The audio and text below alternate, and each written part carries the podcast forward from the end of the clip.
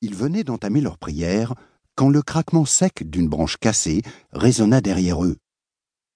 Arvin commença à se retourner, mais Willard se pencha pour l'en empêcher, non sans que le garçon n'ait eu le temps d'apercevoir deux chasseurs dans la lumière pâle, des hommes sales, en loques, qu'il avait vus quelquefois avachis sur le siège avant d'une vieille berline dévorée de rouille sur le parking du magasin de Maud Spickman. L'un d'eux portait un sac de grosses toiles brunes, dont le fond était taché de sang rouge vif. Ne fais pas attention à eux, dit doucement Willard. Cet instant appartient au Seigneur et à personne d'autre. Le fait de savoir que les hommes étaient tout proches rendait Arvin nerveux, mais il se remit à genoux et ferma les yeux. Willard considérait que le tronc était aussi sacré que n'importe quelle église construite par la main de l'homme. Et son père était bien la dernière personne au monde que l'enfant eût voulu fâcher, même si c'était parfois un combat perdu d'avance. Hormis l'humidité qui s'égouttait des feuilles et un écureuil qui grignotait, non loin de là, les bois étaient à nouveau silencieux. Arvin commençait juste à penser que les hommes avaient poursuivi leur chemin l'un d'eux dit d'une voix rauque Mince Il faut une petite réunion de prière. Arvin entendit la réponse de l'autre homme La ferme. Merde, je pense que c'est le bon moment pour rendre une petite visite à sa nana. Elle doit être quelque part dans le coin, allongée dans son lit pour me le garder au chaud. La ferme, merde, Lucas, dit l'autre. Quoi? Me dis pas que ça te ferait pas plaisir, c'est un canon, et Dieu sait si je m'y connais. Arvin jeta sur son père un coup d'œil gêné. Les yeux de Willard restaient fermés, ses grosses mains nouées sur le tronc. Ses lèvres bougeaient rapidement, mais les mots qu'il prononçait étaient si faibles que seul le Seigneur pouvait les entendre. Le garçon pensa à ce que Willard lui avait dit l'autre jour sur le fait de ne pas s'écraser quand on vous cherchait des crosses. À l'évidence, ça aussi ce n'était que des mots. Il avait le sentiment angoissant que le long trajet dans le bus scolaire n'allait pas devenir plus facile. Allons, espèce de connard de fils de pute, dit l'autre homme. Ça devient lourd. Arvin les écouta faire demi-tour et remonter la colline dans la direction d'où ils étaient venus. Longtemps après que le bruit de leurs pas se fut éteint, il entendait encore le rire de celui qui avait une grande gueule. Quelques minutes plus tard, Willard se leva et attendit que son fils ait fini sa prière. Puis ils reprirent en silence le chemin de la maison, grattèrent sur les marches de la véranda la bout de leurs chaussures et pénétrèrent dans la chaleur de la cuisine. Charlotte, la mère d'Arvin, faisait frire des tranches de bacon dans une poêle en fonte, tout en battant à la fourchette des œufs dans un bol bleu. Elle versa une tasse de café à Willard, posa un verre de lait devant Arvin. Ses cheveux noirs, brillants, étaient ramassés en une queue de cheval maintenue par un élastique. Elle portait une robe d'un rose fané et une paire de chaussettes pelucheuses dont l'une était percée au talon. Tout en la regardant se déplacer dans la pièce, Arvin essayait d'imaginer ce qui se serait passé si les deux chasseurs étaient venus à la maison au lieu de faire demi-tour. Sa mère était la femme la plus jolie qu'il ait jamais vue. Il se demanda si elle les aurait invités à entrer. Dès que Willard eut fini de manger, il repoussa sa chaise et sortit à l'extérieur, le visage sombre. Il n'avait pas dit un mot depuis la fin des prières.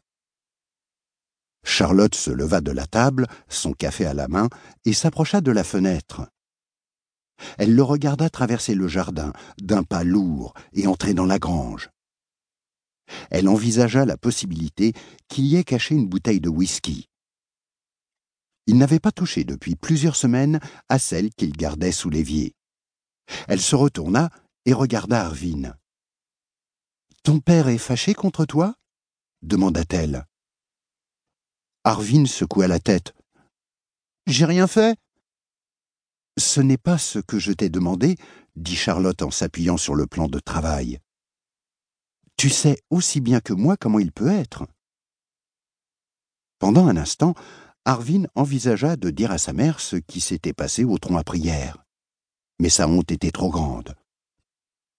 Il était malade à l'idée que son père pouvait écouter un homme parler d'elle de cette façon et faire comme si de rien n'était. On a fait une petite réunion de prière, c'est tout dit-il. Une réunion de prière dit Charlotte. D'où est-ce que tu sors ça? Je ne sais pas, j'ai entendu ça quelque part. Puis il se leva et traversa le couloir pour aller dans sa chambre. Il referma la porte et s'allongea sur le lit, remontant la couverture sur lui. Il se tourna sur le côté et regarda l'image encadrée de Jésus sur la croix que Willard avait accrochée au-dessus de la commode rayée et burinée par le temps. Il y avait de semblables images du supplice du Sauveur dans chaque pièce de la maison, sauf dans la cuisine. Charlotte avait tracé une limite, comme elle l'avait fait quand il avait commencé à emmener Arvin prier dans les bois. Uniquement le week-end, Willard, avait-elle dit. Selon elle, trop de religion pouvait être aussi néfaste que trop peu, et peut-être même pire. Mais la modération n'était pas dans la nature de son mari. Environ une heure plus tard, Arvin fut réveillé par la voix de son père. Il sauta de son lit et lissa les plis de la couverture de laine, puis s'approcha de la porte de la cuisine et y colla son oreille. Il entendit Willard demander à Charlotte si elle avait besoin qu'il prenne quelque chose au magasin. Il faut que j'aille faire le plein pour le boulot, lui dit-il. Quand il entendit les pas de son père dans le couloir, Arvin s'éloigna précipitamment de la porte et traversa la chambre. Il était debout près de la fenêtre, faisant semblant d'observer une pointe de flèche qu'il avait prise dans sa petite collection de trésors posée sur le rebord, quand la porte s'ouvrit. On va faire un tour, dit Willard. C'est ridicule que tu passes toute la journée à rester assis là comme le chat de la maison. Tandis qu'il sortait par la porte de devant, Charlotte, depuis la cuisine, leur cria N'oubliez pas le sucre Ils montèrent dans le pick-up, suivirent jusqu'au bout leur chemin défoncé, puis descendirent Baum Hill Road. Au stop, Willard tourna à gauche sur la bande de route pavée qui traversait Knockemstiff en son milieu. Le trajet jusqu'au magasin de Maude ne prenait pas plus de cinq minutes. Mais Arvin avait toujours l'impression que, lorsqu'ils descendaient des flats, ils entraient dans un autre pays. Devant chez Patterson, un groupe de garçons, certains plus jeunes que lui, étaient debout devant la porte ouverte d'un garage délabré, se passant des cigarettes, donnant tour à tour des coups de poing dans une carcasse de serre suspendue à un crochet. Quand ils passèrent à côté d'eux, un des garçons poussa des cris de joie et effectua quelques swings dans l'air glacé, et Arvin s'enfonça un peu plus sur son siège. Devant la maison de Janie Wagner, un bébé rose rampait dans le jardin sous un érable. Debout sur le porche affaissé, Janie montrait le bébé et, à travers un carreau cassé, remplacé par du carton, hurlait à l'intention de quelqu'un à l'intérieur. Elle portait la même tenue qu'à l'école, une jupe écossaise rouge et un corsage blanc élimé. Janie n'était qu'une classe au-dessus d'Arvin, mais dans le bus, elle était toujours assise au fond avec les garçons plus âgés. Il avait entendu d'autres filles dire qu'il l'autorisait à se mettre au fond parce qu'elle écartait les jambes et les laissait fourrer le doigt dans sa chatte. Il espérait qu'un jour peut-être, quand il serait un peu plus vieux, il comprendrait exactement ce que cela voulait dire. Au lieu de s'arrêter au magasin, Willard obliqua sèchement à droite et prit le chemin gravillonné appelé Shady Glen. Il appuya sur le champignon et tourna à toute vitesse dans le jardin dénudé et boueux qui entourait le bullpen.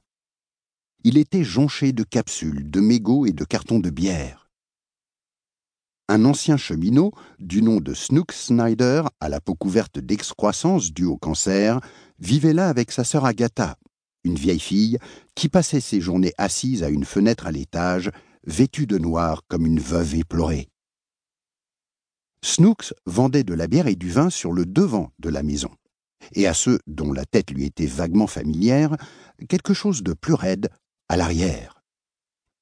Pour le confort de ses clients, plusieurs tables de pique-nique étaient installées sous quelques grands sycomores sur le côté.